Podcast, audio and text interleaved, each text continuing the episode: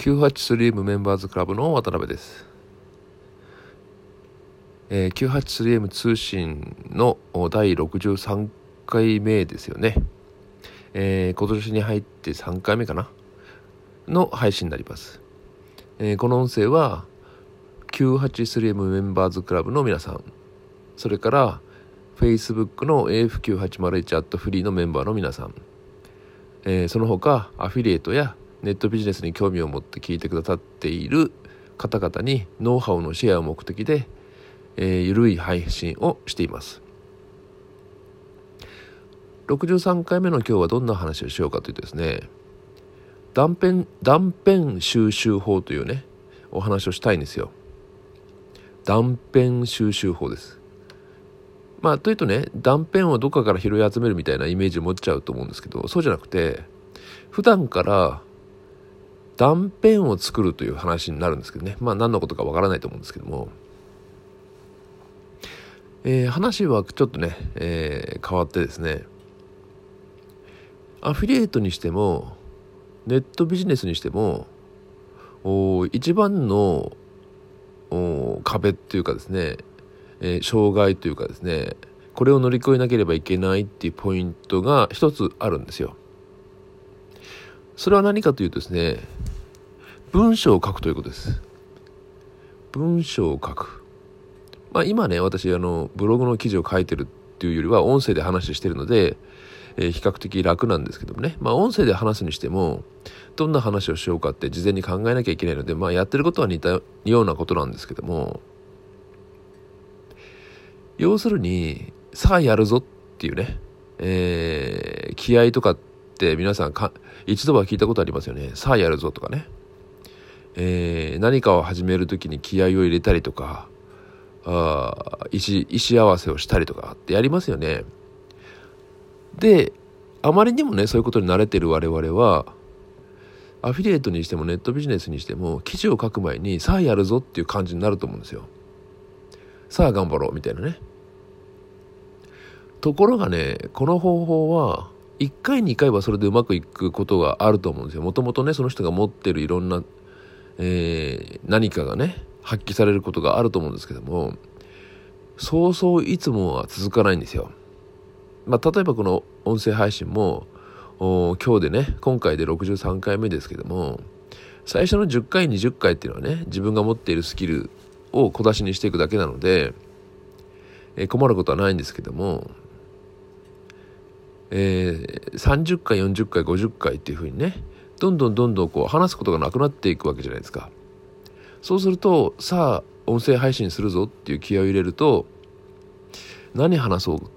てね考えることになるんですよ結局は。だからそれではねやっぱり難しいんですよ。こういう音声の配信でもブログの記事を書くということにしても同じなんですね。さあやるぞでは書けないとかねお話できないっていうことになっててしまうんですよ。えー、じゃあどうすればいいのっていうふうに皆さん思いますよね。でこれはね解決方法2つあります。えー、一つはねスキルアップすることですよねもちろんいろんなものを読み読み聞きして、えー、自分がねやっている分野に関係するようなことをねお話しするためのスキルアップっていうのを一つはすることですよねもう一つは何か面白いことを発見した時にすぐさま記事にしたり音声を配信したりというねことをできればいいんだけどもこうその2番目の方法はね難しいですよね。えー、たまたまはあのあこれはいいなと思ったような物事に出会ってえー、例えば音声配信しようとか文章を書いてブログの記事にしようかと思った時に、えー、パソコンが手元にないとかね今私の場合はスマホを手に持ってお話ししていますけどもスマホがスマホがね身近なところになかったとかで探してるうちに忘れてしまったりしますよねだからこれではねなかなかね解決する方法の方法ではあるんだけれどもそうそううまくはいかないということになるんですよ。ですので、まあ、私なんかがねや、やっている一つの方法は、まあ、一つの方法二つかな、えー、2ポイントあるんですけども一つはですね一つはルーチンワークにすること。えー、この音声配信を始めた頃はねルーチンワークをスタートさせて毎日必ず何時に配信しようというね、まあ、に大体昼の2時ぐらいと思ってやってたんですけどもに配信すること。にします。なので、えー、ルーチンワーク化をして自分に何て言うのかな、えー、毎日やるという仕事の一つのような感じで、えー、まあ、義務付けるって言ったら言い方変ですけどもね、えー、癖をつけると言った方がいいかな。ルーチンワークにするということですね。これが一つです。最初の頃だけでもいいんですよ。えー、大体 1, か1ヶ月続けば、あとは続いていくもんなんですよね。えー、毎1ヶ月間は毎日やっていると、1ヶ月過ぎたあたりで、えー、まあ、ネタを探したりね、えー、いろんなことが起きますけれども、それでもね、えー、1日空けて続けるとかっていう気持ちにはなるんですね。なのでルーチンワーク化するっていうのはとても大事なポイントです。もう一つは先ほどね、えー、この音声の冒頭で言った断片を作るということです。断片。とにかく小さなことでいいんです。ああ、この、このことってきっとアフィリエイトに役立つなと思った瞬間に、えー、音声配信とかブログの記事を書くのではなく、もうちっちゃなメモ帳でも何でもいいので、とにかくメモ帳だけは普段から持ち歩いていて、えー、記録を取るということです。断片の記録を取るということですね。まあ、わ、わかりやすく言うと、レゴブロックの部品を作るようなもんですね。で、その断片を普段から数多く残すという癖をつける。それをルーチンワークにするということです。で、いざね、えー、アフィリエイトとか、ネットビジネスの記事を書かなきゃ、書かなければいけなくなった時、またそういうタイミングで、ある程度の断片があれば、この部品とこの部品とこの部品を組み合わせて、この順番でね、記事にすれば、えー、アフィリエイトとかネットビジネスの記事になるなとかね、えー、アフィリエイトの記事にするにはこの断片とこの断片とこの断片があれば、えー、例えばね、食材に関するアフィリエイトの記事に